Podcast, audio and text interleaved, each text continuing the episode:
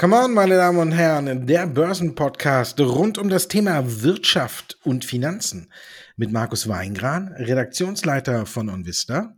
Und Andreas Lipko von Comdirect. Die Inflationsraten steigen, steigen, steigen, aber die Märkte scheint so richtig nicht zu interessieren. Äh, denkst du, wir haben, wie wir es ja schon bei vielen anderen Sachen gesehen haben, so eine Resistenz entwickelt und der Markt das Thema abgehakt? Also wenn ich mir diese Themenvielfalt, die wir momentan auf dem bunten Börsenteller haben, weil wir haben ja gerade über dein, über dein Format Mahlzeit gesprochen, da ist mir gleich so ein schönes Bildnis eingefallen, dann würde ich das Inflationsthema so wie die Erbsen oder so Grünes sehen, was man als Kind ungern gegessen hat und man ist erstmal so bei weite Seite geschummert und sich so den anderen Dingen angenommen hat, die leckerer schmecken. Ich glaube, das Inflationsthema ist tatsächlich noch nicht vom Tisch, weil wenn wir uns mal die Brisanz ansehen, die dahinter steckt, wir haben die höchste Preissteigerung seit 30 Jahren jetzt in den USA gesehen, auch in Europa und in China sind wirklich diese Tendenzen ganz klar. Und ich meine, es ist ja auch nicht von der Hand zu weisen, wer jetzt sagt, nein, es ist kein Inflationsdruck zu sehen, der hat, glaube ich, noch nicht so richtig den Durchblick oder beziehungsweise sieht nicht, was wirklich tatsächlich gerade so passiert. Wir haben Lieferkettenverknappung, die vielleicht so erstmal nur temporär natürlich dafür Sorge tragen, dass viele Produkte einfach teurer wären, dass auch durch die natürlich dann ähm, vorherrschenden ja, Probleme eben natürlich auch bei dem Transport von den ähm, von den ganzen War von den Rohstoffen eben halt auch sehr, sehr hohe Preissteigerungen zu sehen. Wir haben Kaffee heute gesehen, die, was sehr, sehr stark angestiegen ist, nicht etwa, weil die Ernte so schlecht ist, sondern weil man eben die Produkte eben nicht an den Mann oder die Frau bekommt. Und das sind natürlich sicherlich Punkte, die nur kurzfristig eine Thematik darstellen, aber sollte zum Beispiel in den kommenden zwei Monaten, äh, zwei Quartalen weiterhin diese Tendenz bleiben, dann werden halt auch irgendwann die Unternehmen diese Kosten weitergeben, das heißt an den Endverbraucher weitergeben. Momentan sehen wir den Preisdruck ja nur auf der Kostenseite des Unterne der Unternehmen und die drücken das tatsächlich durch ihre geringeren Margen weg oder eben teilweise natürlich auch, weil man eben andere Geschäftsbereiche hat, die vielleicht besser laufen, wo eben dieser inflationäre Charakter nicht so eine Rolle spielen und man hofft eben, dass dann sozusagen innerhalb der nächsten zwei Quartale das ganze Thema erledigt ist und man dann wieder zur Normalität zurückkommt. Sollte das aber nicht passieren, dann werden natürlich die Henkels, Bayerdorfs, die Bayersdorfs dieser Welt anfangen, die Endprodukte teurer zu machen und das entsprechend dann den Preisdruck auch an den Endkonsumenten weitergeben. Und bis der dann mal wieder rückgängig gemacht wird, das ist tatsächlich ein Aspekt, das dauert. Und zumal wir dann auch gleich den Effekt, den Effekt sehen, dass wir diese Preissteigerung nicht nur auf der Roh, äh, Rohstoffseite haben. Das heißt, wenn da wieder die Preise steigen, dann haben wir es aber auf der Endkonsumentenseite und haben sozusagen einen zusätzlichen Aspekt. Also ich würde das ganze Thema insgesamt noch nicht abhaken. Ich denke tatsächlich, dass wir hier einen äh, Druck sehen in den Märkten, der lediglich von den Marktteilnehmern derzeit noch nicht so angefasst wird. Wie gesagt, die Erbsen oder eben das Äquivalent dazu, aber auf jeden Fall auf der Agenda weiter bestehen bleibt und dass man hier wirklich vorsichtig sein sollte, wenn nämlich hier Dynamik reinkommt, dann könnte das für mich tatsächlich so ein kleiner, ich sage jetzt mal vielleicht ketzerisch Black Swan-Effekt sein, wobei Black Swan und Essen, na gut, ähm, das könnte halt sozusagen so ein bisschen das Problem darstellen. Also von daher, ich würde hier noch wirklich die Augen und Ohren offen halten, wie sich diese ganze Thema Thematik weiter darstellt. Und wie ist deine Meinung dazu, Markus? Ich hätte bei Teller also eher so einen bunten Weihnachtsteller direkt vor Augen, den ich dann wahrscheinlich auch direkt leer geputzt hätte oder hätte ich hier nichts liegen lassen. Ähm, ja, ich glaube, das Thema kommt hoch, aber aktuell, glaube ich, wollen alle eine Jahresendrallye sehen und deswegen will äh, oder schiebt man das Thema beiseite. Du hast es schon angesprochen, um auch in den USA äh, höchste Inflationsrate seit über 30 Jahren. Und wenn man jetzt drauf guckt äh, und sich das äh, ein wenig äh, oder ein wenig ins Detail geht, dann ist es so, wie du äh, schon angedeutet hast. Äh, es sind nicht nur noch äh, die reinen Energiekosten, die jetzt die Inflationsrate in die Höhe treiben, sondern man hat es äh, auch bei Lebensmitteln schon gesehen. Man hat es vor allen Dingen äh, bei den Mieten und bei den Häuserpreisen gesehen. Und vor allen Dingen hat man es auch auf dem Automarkt gesehen. Sowohl Gebrauchtwagen als auch auch Neuwagen sind deutlich teurer geworden. Wir hatten ja hier auch schon als wir uns die Zahlen äh, der Autobauer angeschaut, festgestellt, dass sowohl auch Daimler oder und BMW äh, gesagt haben, wir konnten äh, die Mangel oder die rückläufigen äh, Absatzzahlen äh, durch höhere Preise ein gutes Stück kompensieren. Und das äh, setzt sich jetzt auch so ein bisschen fest, dass es man zum einen nicht sagen kann, ach, ist nur temporär und vor allen Dingen ist es der hohe Ölpreis, sondern jetzt hat man auch gesehen, dass es eben nicht nur der, der hohe Ölpreis ist, sondern auch in anderen Bereichen die Inflation anzieht. Und dann gibt's ja noch in den USA die Kernrate, äh, wo eben Energie und Lebensmittel rausgerechnet sind. Und da sind wir auch auch äh, von 4 auf 4,6 angestiegen, was auch ein ziemlich hoher Anstieg ist. Von daher, ja, wir sind äh, beim Thema Inflation. Das wird uns noch weiter beschäftigen, vor allen Dingen, weil es schon andere Bereiche erreicht hat. Aber ich glaube, so richtig wird es uns erst einfangen im Januar oder Februar. Ich glaube, da wachen dann die Letzten auf und wir wissen ja auch, äh, passt ja irgendwie auch ganz gut. Ne? So eine Jahresendrallye, die findet ja meistens äh, im Monatswechsel zwischen Januar und Februar ihr Ende. Man schaue nur auch auf vergangenes Jahr, wie hoch äh, Mitte Januar noch einige Aktien standen, vor allen Dingen Tech-Werte, die dann extrem abgerauscht sind. Ich glaube, da wird sich dann das Thema nochmal so richtig hochkochen, weil man dann feststellen wird, die Inflation ist immer noch nicht zurückgegangen. Ähm, und da wird es dann, glaube ich, zu einer Belastung werden und da muss man dann genau hingucken und da wird es dann äh, richtig rund gehen und dann werden die Märkte vielleicht auch ein gutes Stück ähm, der Weihnachtsrallye oder Jahresendrallye äh, die dann vielleicht noch eine, ein Stück weit eine Neujahresrallye ist, was man alles texten kann. Ne? Viele bunte Namen und ich glaube, es wird uns noch einholen, aber aktuell, glaube ich, wird es beiseite geschoben, weil man eben noch eine Jahresendrallye sehen will. Besonders die äh, großen Kapitalsammelstellen wollen jetzt nicht irgendwie nochmal, äh, dass ihre Kurse, ihre oder ihre Performance gegen Jahresende irgendwie nach unten rauscht und dann werden sie schon für sorgen, dass da jetzt so viel nicht passiert. Von daher denke ich, ähm, ab Januar Richtung Februar wird uns das Thema extrem einholen. Aber an der Börse muss man ja auch vorausdenken. Ne? Und dann ist ja natürlich die Frage, äh, was ist denn jetzt für dich der bessere Inflationsschutz, Gold oder Bitcoin? Ja, das ist eine schöne Frage. Ich denke, dass zumindest erstmal als Ausgangsbasis beides sicherlich interessant ist, aber, und das muss man wirklich groß schreiben, Gold hat hier tatsächlich eher noch so ein bisschen die altherkömmliche Funktion des Inflationsschutzes schon bereits seit mehreren hundert Jahren. Das heißt, die Menschen haben tatsächlich immer die klassische Fluchtbewegung und den Fluchtreflex, wenn eben das Thema Inflation aufkommt, dass das in Richtung Gold sich dann entlädt. Bei den Bitcoin haben wir natürlich hier ein neues Anlageinstrument, so will ich es jetzt tatsächlich nennen. Das heißt, der Bitcoin ist tatsächlich reifer geworden geworden, ist aus den Kinderschuhen draußen und ist jetzt so ein bisschen im pubertären Alter und ähm, hat natürlich jetzt auch so, so den Status quo eines tatsächlichen Anlageobjekts, Anlageklasse auch aus meiner Sicht heraus erreicht. Viele institutionelle Investoren sind drin, was aber, wie es eben in der Pubertät auch schön dazugehört, dafür Sorge trägt, dass man hier halt zumindest bei den Kursen sehr, sehr hohe Volatilität sieht. Das heißt, der Bitcoin ist auch sehr, sehr zickig. Ergo, wenn man also sozusagen in Bitcoin investiert, um einen Inflationsschutz zu erreichen, muss man auch zwangsläufig diese hohe Volatilität, die sowohl natürlich für einen laufen kann, wenn eben die Kurse steigen, man eben den entsprechenden Bitcoin hat, als auch natürlich gegen einen laufen kann, wenn entsprechend die Kurse dramatisch und schnell fallen, was wir auch schon mehrmals jetzt gesehen haben, dann ist halt der Inflationsschutz nicht das, was er sein will. Er schützt halt nicht, sondern hat eben dann wirklich zusätzlichen Exposure, also zusätzliches Risiko im Depot. Deswegen glaube ich tatsächlich, Vielleicht könnte man hier die Lager so ein bisschen äh, aufspalten, sowohl bei den Zuhörern beziehungsweise dann eben entsprechend die Konservativen tendenziell eher in dem guten alten Gold und die eher jüngeren beziehungsweise die, die dann wirklich sagen, ja Mensch, ich will ein bisschen Pfeffer im Depot haben, die können dann entsprechend im Bitcoin äh, ihr Glück versuchen, beziehungsweise einen Inflationsschutz suchen. Aber es gilt natürlich hier nicht altersklassentechnisch, dass man sagt jung und alt, sondern tatsächlich die, die eher konservativ unterwegs sind, sich aber trotzdem Inflationsschutz äh, gönnen wollen, dann eben eher in Richtung Gold. Hier gibt es auch einige Produkte, wo man eben die Möglichkeit hat, nicht jetzt in physisches Gold zu investieren, sondern über ein Zertifikat oder einen Partizipationsschein an physischen Gold äh, partizipieren zu können. Da steckt das Wort auch schon drin.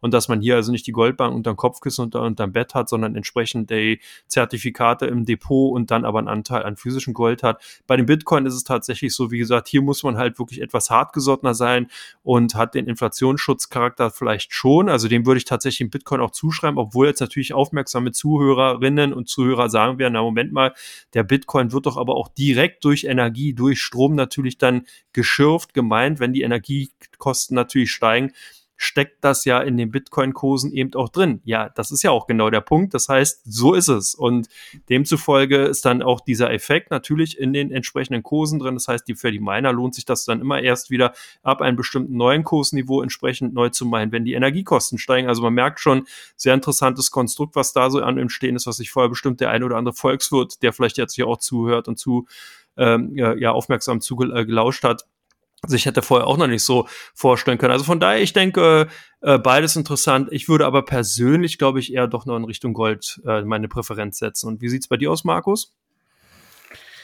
Ich würde es genau äh, umgekehrt machen. Äh, ich würde ähm,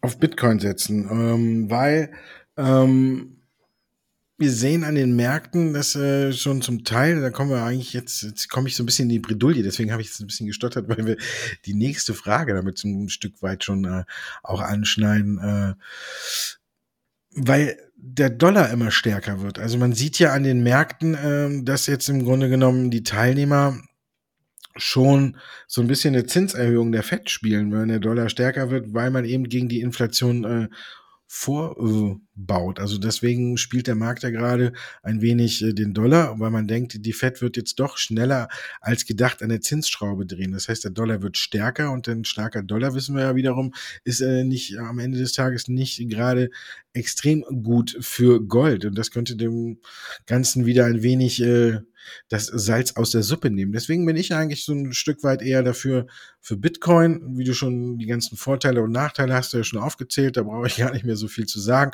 Ähm, beide Sachen eignen sich äh, natürlich zum Inflationsschutz. Und wir sehen ja auch, dass der Goldpreis zuletzt jetzt auch gut angestiegen sind. Ich glaube, er wird auch noch ein Stück weit anziehen. Aber wir müssen halt gucken. Wir kennen das. Ich glaube, ich habe so aktuell ein wenig die Befürchtung, dass die Schere bei den Banken und bei allen wieder noch größer wird. Wir wissen ja, dass äh, die äh, Fed ja viel schneller äh, durch die äh, Lehman-Krise durchgegangen ist und noch viel schneller die Zinsen wieder erhöht hat. Und wir sehen ja, wie sich da die Banken äh, aus Europa und äh, den USA äh, quasi entwickelt haben. Ja, die europäischen äh, Institute hinken weit hinterher. Und ich habe so ein klein bisschen die Befürchtung, dass wir so eine ähnliche Entwicklung jetzt auch sehen, dass ähm, die Fed die Zinsen schneller anzieht, um der Inflation in den USA ein Stück weit entgegenzuwirken. Und äh, wir haben ja auch hier schon darüber diskutiert, ob es äh, die EZB überhaupt machen kann, auch wegen der hohen äh, Staatsverschuldung im Vergleich zum Bruttoinlandsprodukt, dass man hier ähm, ja viel mehr Positionen unter einen Hut bringen muss und dass besonders äh, die südländischen Staaten natürlich dafür sind, äh, dass weiterhin Geld in die Märkte gepumpt wird und äh, die Zinsen niedrig bleiben. Von daher denke ich, dass der Euro da noch eine kleine Macke äh, bekommen könnte, dass es noch ein Stück tiefer geht. Aber wir hatten das ja schon. Irgendwann kommen dann wieder die Diskussionen, wann sehen wir die Parität und dann ist äh, alles zu spät und dann steigt der Euro auch wieder. Insgesamt gesehen gibt es für beide Seiten Vor- und Nachteile.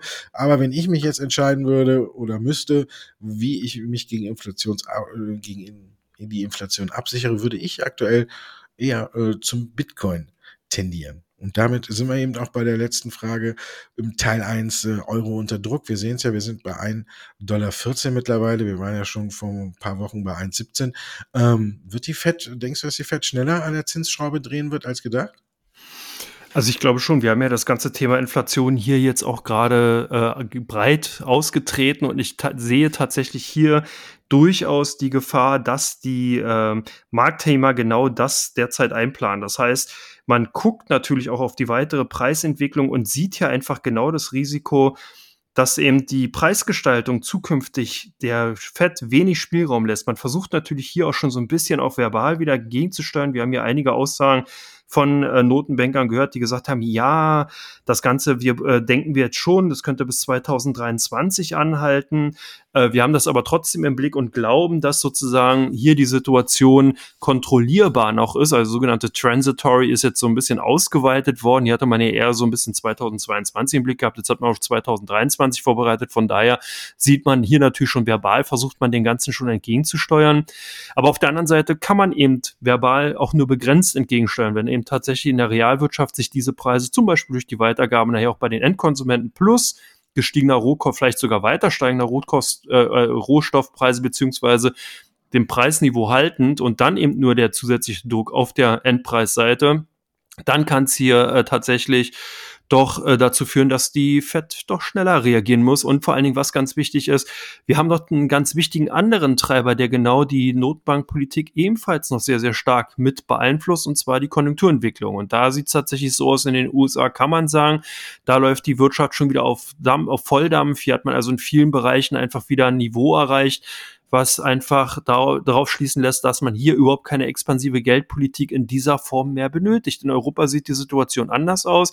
Hier ist es tatsächlich so, dass das ehemalige Powerhouse Deutschland in Europa so ein bisschen den Dampf verloren hat. Die anderen Länder holen jetzt auf, was aber nicht heißt, dass die jetzt besser oder die neuen Klassen Primusse sind oder die neue Klassen Primus, sondern dass hier insgesamt die Situation konjunkturell doch eher ne, bescheidener aussieht als in den USA. Das ist natürlich vielen Tatsachen geschuldet. Wir haben ein sehr, sehr heterogenes Feld. Wir haben halt verschiedene Volkswirtschaften, verschiedene Interessen, verschiedene Ausgangsproblematiken, die ja einfach von der EZB entsprechend berücksichtigt werden müssten, eben bei der Zinspolitik. Von daher denke ich, ja, die Marktteilnehmer spielen ein schnelleres Zins, äh, eine, Beschleunigung des neuen Zinszykluses, des neuen Zinstrends in den USA, aber eben natürlich auch auf der anderen Seite, man darf nicht vergessen, Euro ja eben auch Ausdruck, wo geht das Geld denn? Wie entspricht oder wie gestaltet sich die entsprechende Konjunktur?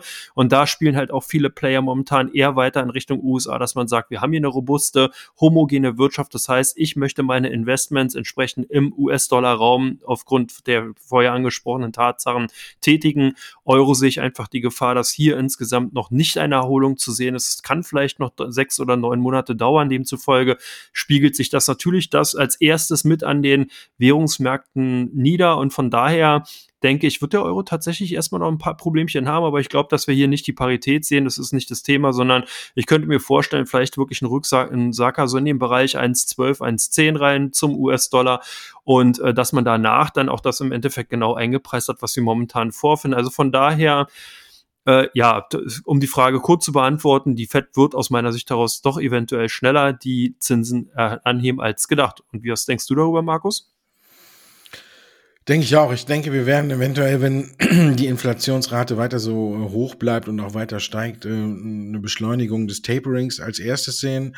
Ähm, die Fed hat ja gesagt, ähm, zwar im Hinblick auf den Arbeitsmarkt, dass man das Tapering dahingehend gestalten kann oder möchte, äh, dass man äh, hier äh, das, den Geldfluss eben steuert, ist der sieht schlechter auf dem Arbeitsmarkt aus, wird halt das Tapering ein Stück weit äh, verkürzt und sieht's gut aus, könnte es natürlich auf der anderen Seite auch äh, genauso sein, dass die Fed sagt, okay, der Arbeitsmarkt ist noch robuster, wir leiten äh, das Tapering noch schneller ein. Also ich könnte mir vorstellen, wenn wir eine hohe Inflationsrate sehen, dass wir vielleicht nicht erst Mitte des Jahres beim Tapering äh, am Ende sind, sondern dass wir vielleicht schon Ende März äh, hier einen Cut von der Fed sehen, dass sie einfach sagt, aufgrund der hohen Inflation werden wir das Tapering schneller zu Ende führen als gedacht, als ersten Schritt. Und wenn das letztendlich dann immer noch nicht den gewünschten Erfolg bringt, dann glaube ich auch, dass man äh, die Zinsen anfassen wird, um dem jetzt hier entgegenzuwirken. Ähm, wie du schon sagtest, egal wie man das dreht und wendet, dass es wirklich nur so jetzt ein äh, temporäres Problem ist, glaube ich nicht. Äh, man muss sich ja nur heute mal den äh, Ausblick oder die Zahlen von Hapag-Lloyd angucken. Ja, die haben ihren Gewinn verzehnfacht.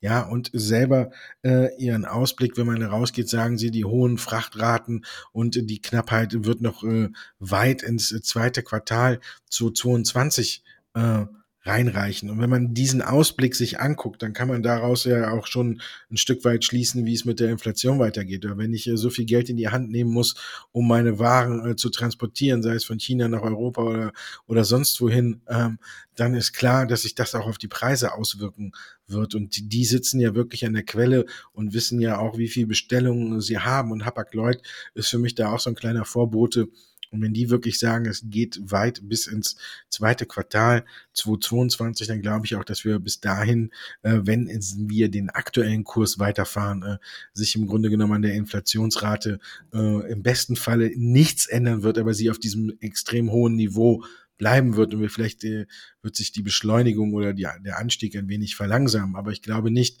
dass wir irgendwie dann erkennen, dass äh, auch die Inflationsraten zurückgehen, sondern eher auf dem hohen Niveau mindestens verharren. Und dann denke ich auch, dass die Fed da Schritt für Schritt entgegenwirken wird. Und umgekehrt ist es natürlich so mit dem Euro, ähm, wir haben die Problematik ja auch schon besprochen. Ähm, die EZB ist ja ein wenig in der Bredouille durch die hohe Verschuldung. Würde die jetzt anfangen, äh, tatsächlich die Zinsen zu erhöhen, dann würden ja in der Refinanzierung einige Länder, sei es Italien, sei es Griechenland oder vielleicht auch Spanien, die ja auch unheimlich darunter leiden, äh, dass der Terrorismus, dass der Tourismus ausgefallen ist, ähm, die würden ja noch mehr in die Bredouille kommen und das wiederum würde auch den Euro noch weiter unter Druck setzen. Und dann sprechen wir tatsächlich, glaube ich, dann von einem Euro, der doch noch deutlich unter 1,10 fällt. Wenn wir jetzt hier tatsächlich noch eine Schuldenkrise wieder in den Süd ländischen äh, Staaten bekommen würden. Also von daher ist es für die EZB wirklich ein extrem schmaler Grad, auf dem sie da wandert zwischen äh, Tapering und äh, Zinserhöhung und deswegen wird sie weit, weit nach der Fed erst gehen. Aber dass der Euro noch ein Stück unter Druck bleibt, das glaube ich auch. Und den Rest habe ich beschrieben. Und jetzt beschreibe ich, was wir in Teil zwei machen. Ich sage schnell die Aktien. Rivian, Verbio, Telekom, Disney und Warta.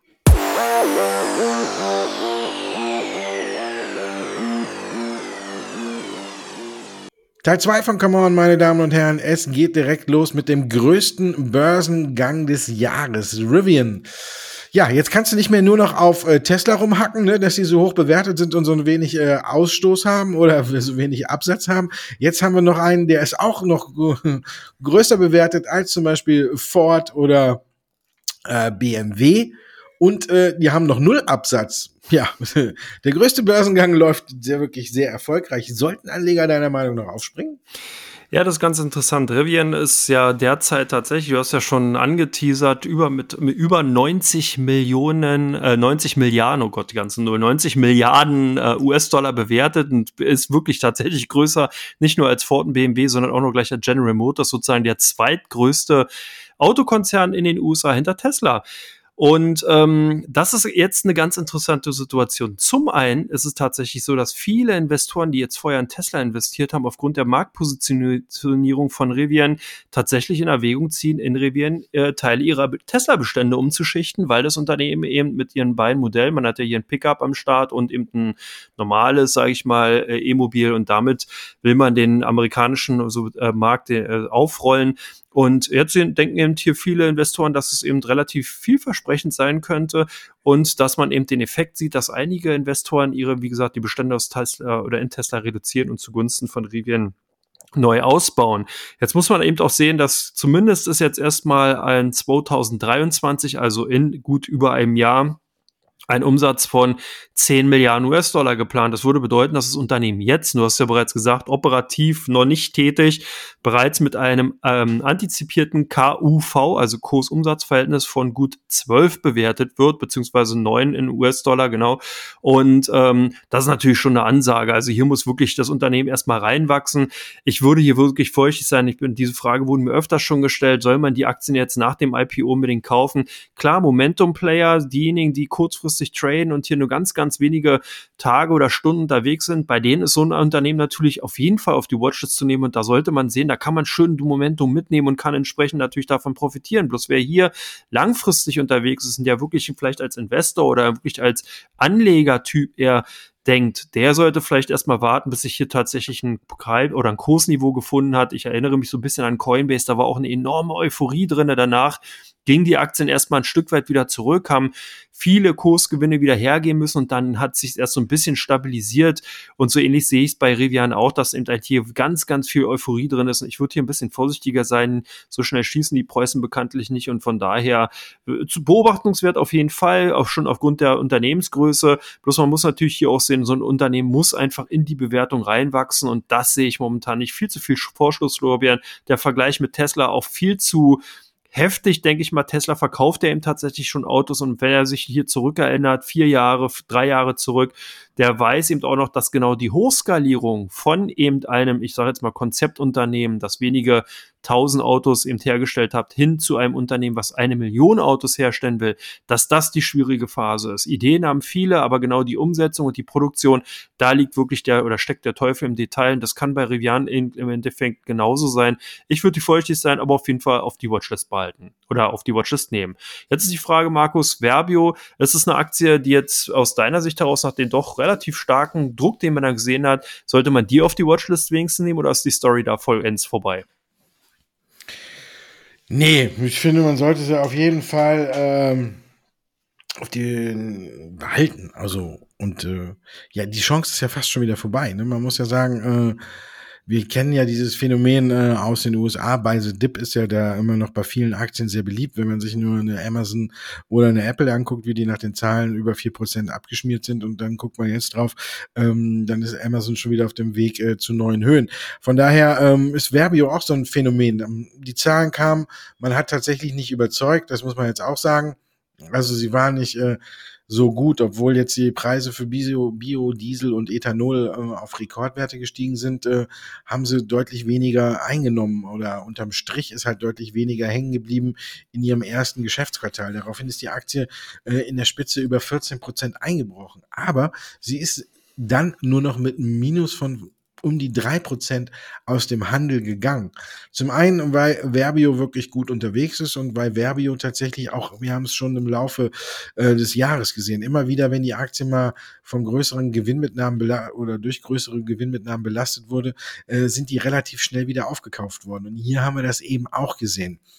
Und man muss ja auch sagen, ähm, auch hier ein leichtes temporäres Problem, denn wir sehen hier auch, dass der Umsatz äh, zum Beispiel um über 30 Prozent gesteigert werden konnte auf 350,4 Millionen Euro. Also das heißt, die Nachfrage ist nach wie vor ungebrochen hoch, aber eben auch haben wir dieses Problem äh, von hohen Rohstoffpreisen und ähm, das ist natürlich dann äh, auf jeden Fall ähm, ergebnisdämpfend, wenn man das so aussagen möchte. Und dann haben sie sich, glaube ich, auch noch ein teilweise nicht ganz so gut abgesichert für die Preissteigerung äh, und das hat dann also ein Übriges dazu getan. Also wenn alles wieder quasi Richtung Normalität läuft und Verbio selbst hat ja auch gesagt, wir rechnen mit einem sehr starken zweiten Quartal, ähm, dann ist die Story auf keinen Fall vorbei. Und jetzt ist eigentlich die Frage, ob man äh, die Chance auf den Zug aufzuspringen nicht eigentlich nicht schon wieder verpasst hat, weil die Aktie ja äh, diesen zweistelligen Rückgang schon wieder äh, ganz gut ausgebügelt hat. Also, lange Rede, kurzer Sinn. Für mich ist die Story äh, auf keinen Fall vorbei.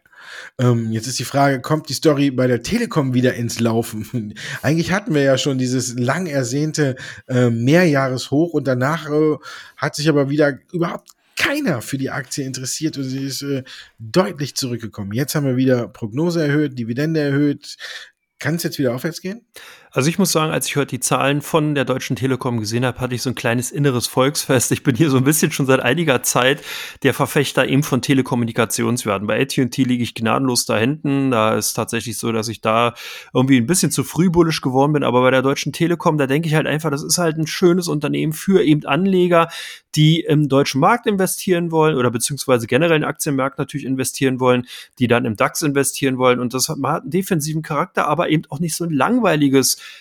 eine langweilige Branche, ein langweiliges Unternehmen, sondern eigentlich ein Unternehmen, was ja eigentlich doch in einem Zukunftsmarkt investiert, beziehungsweise dann eben doch tätig ist.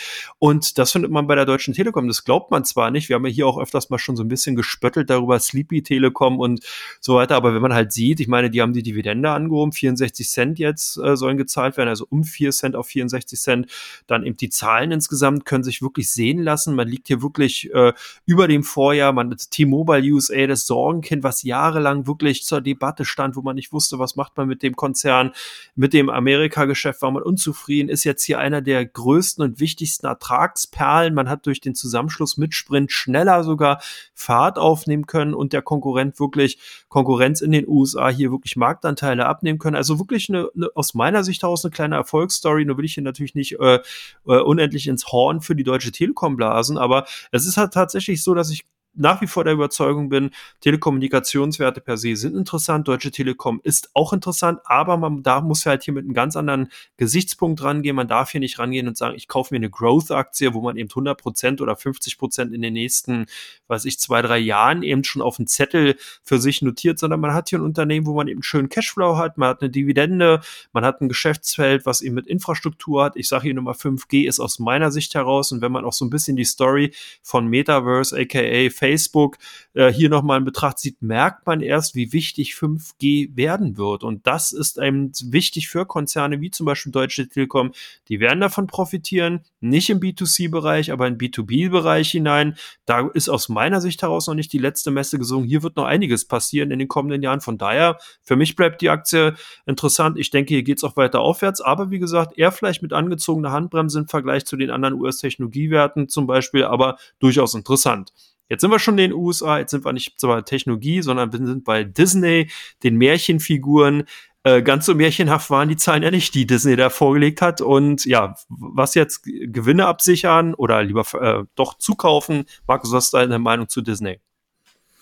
Ich glaube, es geht noch ein kleines Stück runter, aber ich bin, muss ganz ehrlich sagen, bin damit auch zufrieden. Wir haben ja hier auch im ähm, Podcast oft darüber diskutiert, äh, als die Aktie wirklich äh, himmelhoch gestiegen ist, äh, was möchte ich da alles noch einpreisen. Jetzt äh, ist es auch ganz klar, ähm, wir haben dieses äh, Phänomen, muss man ja jetzt auch sagen, äh, bei Netflix äh, vielleicht jetzt schon vor ein, zwei Quartalen gesehen. Da hatte ja Netflix auch gesagt, ähm, es stockt gerade ein wenig, wir können nicht mit neuen Produktionen so die Kunden anlocken, wie wir wollen.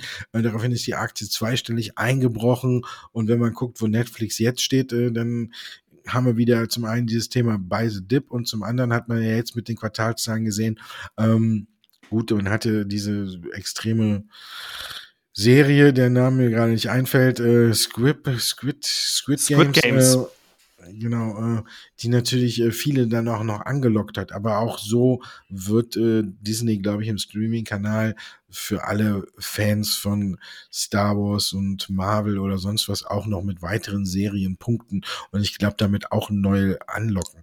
Und ich glaube, man kann es so ein wenig vergleichen. Man kann ja auch nicht äh, ja, weiß nicht, den Mount Everest besteigst du auch nicht in einem Tag, ne? Sondern ich glaube, die, je höher du kommst, äh, desto kleiner werden die Etappen, die du zurücklegen kannst. Und ich glaube, so ist es im Streaming auch. Wir haben hier durch Corona wirklich extreme äh, Anstieg der Zahlen gesehen beim Streaming und äh, klar ist irgendwann äh, haben viele den Streaming-Dienst und dann fällt es auch ein wenig schwieriger oder schwerer eben äh, neue Kunden anzulocken. Ich glaube, das wird Disney aber gelingen und ich bin froh, weil das ein Stück weit runtergeht. Wenn man dann guckt, äh, vielleicht Corona, die Parks wieder uneingeschränkt offen und alles, wenn das alles mal weg ist, dann hat man auch mal wieder Luft nach oben, wo man was einpreisen kann. Ähm, ich würde gucken, wo die Aktie ihren Boden findet und dann finde ich, äh, so ist Disney für mich auch ein Wert vor allen Dingen sehr konservativ wie eine Apple oder wie eine Amazon, den man nie abschreiben darf. Also ich denke, sie wird immer ihren Weg machen und ich glaube auch, dass die Streaming-Zahlen wieder anziehen. Aber man kann halt hier nicht in einem durchmarschieren, weiß ich nicht, Richtung wie viel Millionen. Und jetzt hat man halt eben, äh, ich glaube, 118 Millionen Kunden und die Erwartung waren 125. Ähm, ja, ich finde, ich würde mich von dem Rücksetzer, wenn ich langfristig orientiert bin, wirklich nicht aus der Ruhe bringen lassen. Auf keinen Fall. Und dann haben wir noch die guten Freunde von Warta. Die endgültigen Zahlen haben jetzt die Lage auch nicht gerade besser gemacht. Ne? Würdest du jetzt aussteigen? Nee, ich denke, Warta bleibt weiterhin interessant. Also hier muss man natürlich auch wieder sehen, wer ausgestoppt wurde vielleicht durch die doch sehr, sehr starken Kursschwankungen. Ja, nicht nur durch die endgültigen Zahlen, sondern bereits auch schon den Vorgucker, den man da gemacht hat in der letzten Woche der sollte vielleicht erstmal abwarten, bis sich hier so ein bisschen die Kurse beruhigen, aber das Unternehmen auf keinen Fall abschreiben. Man muss nämlich genau reingucken, natürlich auch heute bei der Zahlenvorlage, beziehungsweise nicht heute, sondern gestern bei der Zahlenvorlage. Ähm, was waren denn die Anlässe, beziehungsweise was sind denn die Probleme, die bei Warta eben derzeit vorherrschen? Und das sind nicht hausgemachte Probleme, sondern eben Probleme bei den Kunden, wie zum Beispiel bei Apple, die durch die Lieferkettenprobleme oder Engpässe bei den Lieferketten, auch durch Corona-Ausfälle, die Produktion in den wichtigen ähm, äh, Produkten eben, wo eben Warta dann entsprechende Speicherlösungen anbietet, Stromspeicherlösungen dann entsprechend nicht so hohe Absatzzahlen äh, wiedergeben konnte, beziehungsweise die Produkte nicht so stark absetzen konnte. Es betraf eben auch Kopfhörer und da sind eben die Mikrobatterien von Warta zum Beispiel eben verbaut. Und das führte dazu, dass eben Warta hier davon natürlich dann auch indirekt betroffen wurde. Was ganz wichtig ist, und hier muss man wirklich reingucken, Warta arbeitet aber selbst in solchen Zeiten wirklich weiter an der Optimierung, an der Schaffung von Effizienzen im Konzern. Und das gefällt mir. Wir hatten eine gute Margenentwicklung, die konzernweit um 3,2 Prozent aufgebessert wurde. Man merkt also, hier wird wirklich an allen Ecken weiter geschliffen. Und was mir nach wie vor sehr, sehr gut gefällt, ist eben auch natürlich, dass man weiterhin mit der Batteriezelle äh, VO4 Drive äh, im Endeffekt einen guten Kunden mit Porsche schon herangezogen hat und dass man hier eben auch eine gute Positionierung erreicht hat, die im zukunftsträchtig ist. Also ein weiteres wichtiges Geschäftsfeld. Porsche hat auch vorher schon mit Warta äh, zusammengearbeitet. Wer Porsche fährt, weiß das. Da stecken nämlich die Batterien schon von Hause aus mit drin. Und äh, demzufolge ist es sicherlich eine, äh, eine ganz lohnenswerte Angelegenheit, auch zukünftig. Und damit kann man eben also auch im Volkswagen-Konzern insgesamt Fuß fassen. Volkswagen ist nach wie vor von den Absatzzahlen ja einer der größten Konzerne neben Toyota. 10 Millionen Wagen werden abgesetzt. Und wenn man da eben überlegt, wenn hier die Elektrifizierung weiter voranschreitet, wenn dann eben da entsprechende Batteriezellen von Warta verbaut werden, dann hat man hier einen riesig großen Markt und das würde ich wirklich als zukünftigen Kurstreiber bei Warta sehen. Aber wie gesagt, wer draußen ist, Watchlist behalten, Kurswart, äh, Kursberuhigung abwarten und nicht wirklich ins fallende Messer oder in die Volatilität reingreifen, sondern eben wirklich dann eben kaufen, wenn sich die Kurse beruhigt haben. Das machen die ja auch. Das haben wir in der letzten Zeit öfters gesehen. Nach solchen Kurskapriolen gab es mal auch eine Zeit lang eher ruhige Phasen. Ich glaube, da kommen noch einige positive Überraschungen aus dem Haus Warta. Ja, dann gucken wir mal, welche positiven oder negativen Überraschungen jetzt in Teil 3 kommen. Da geht es um die Aktien, äh, die bei OnVista im Fokus stehen und die ein hohes Handelsaufkommen bei der Comdirect haben.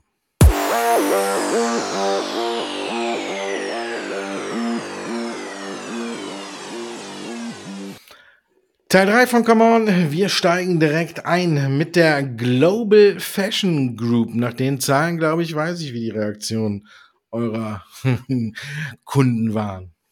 ja, also zumindest ist sie sehr, sehr, sehr, sehr heftig gehandelt worden, war also wirklich in dieser Woche durch die ganz, ganz krasse Zahlen, äh, durch die ganz, ganz krassen Kursverluste eben von minus 12 Prozent am Donnerstag und heute ja wieder denn den Salto rückwärts äh, plus 6 Prozent, so ein ähnliches äh, Vorgehen wie bei der Verbio, kann man fast sagen. Alles, was schwach ist, wird gekauft äh, sind die unter den äh, absoluten Handelsfavoriten gewesen bei unseren Kunden. Man kann jetzt nicht direkt sagen, ob hier mehr Käufer als Verkäufer natürlich äh, an beiden Tagen insgesamt vorhanden waren, aber das Handelsvolumen war sehr, sehr hoch. Ich vermute mal, man hat gestern doch hier die Reißleine gezogen äh, und hier werden mehr Verkäufer sein als Käufer. Äh, deswegen sind die Aktien zumindest erstmal heute hier und äh, bei uns auf unter den Top 5.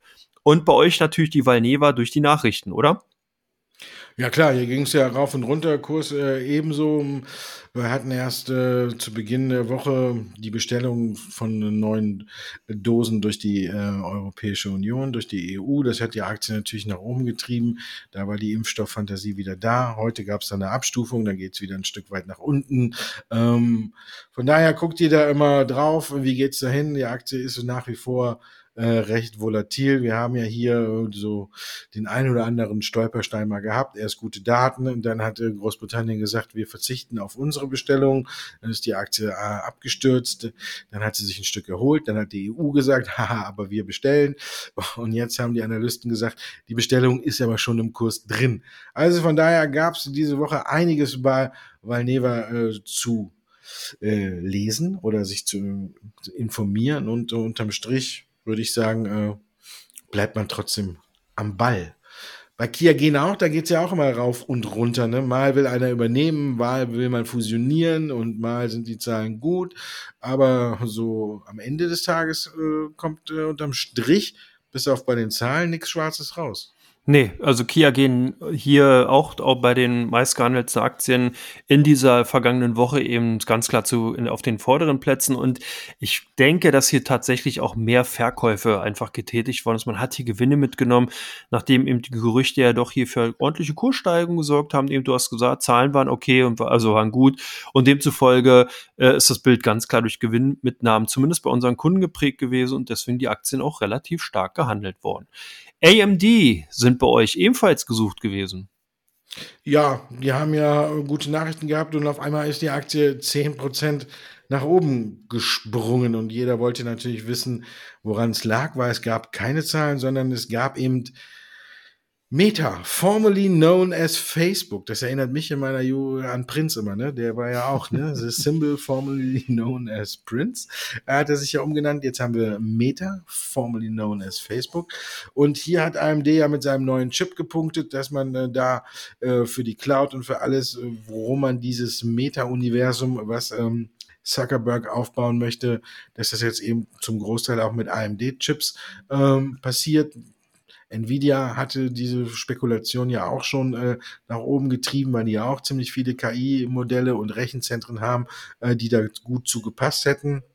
Aber das zeigt auch, äh, obwohl ich da immer noch so ein kleines äh, bisschen skeptisch bin, ne? aber ähm, wenn man sich die Entwicklung von AMD und Nvidia anguckt, dann weiß man, wo, wo der Weg dann hingeht. Mit, ähm, da weiß man, äh, dass die Old Economy mit für mich Intel oder IBM so langsam äh, schon ein Stück weit mehr als nur angezählt ist und äh, die Zukunft äh, woanders spielt. Und von daher haben halt viele geguckt. Und äh, ja, ich glaube, äh, bei der Aktien, die ich genannt habe, sind äh, äh, ja, machen das Leben im Depot leichter.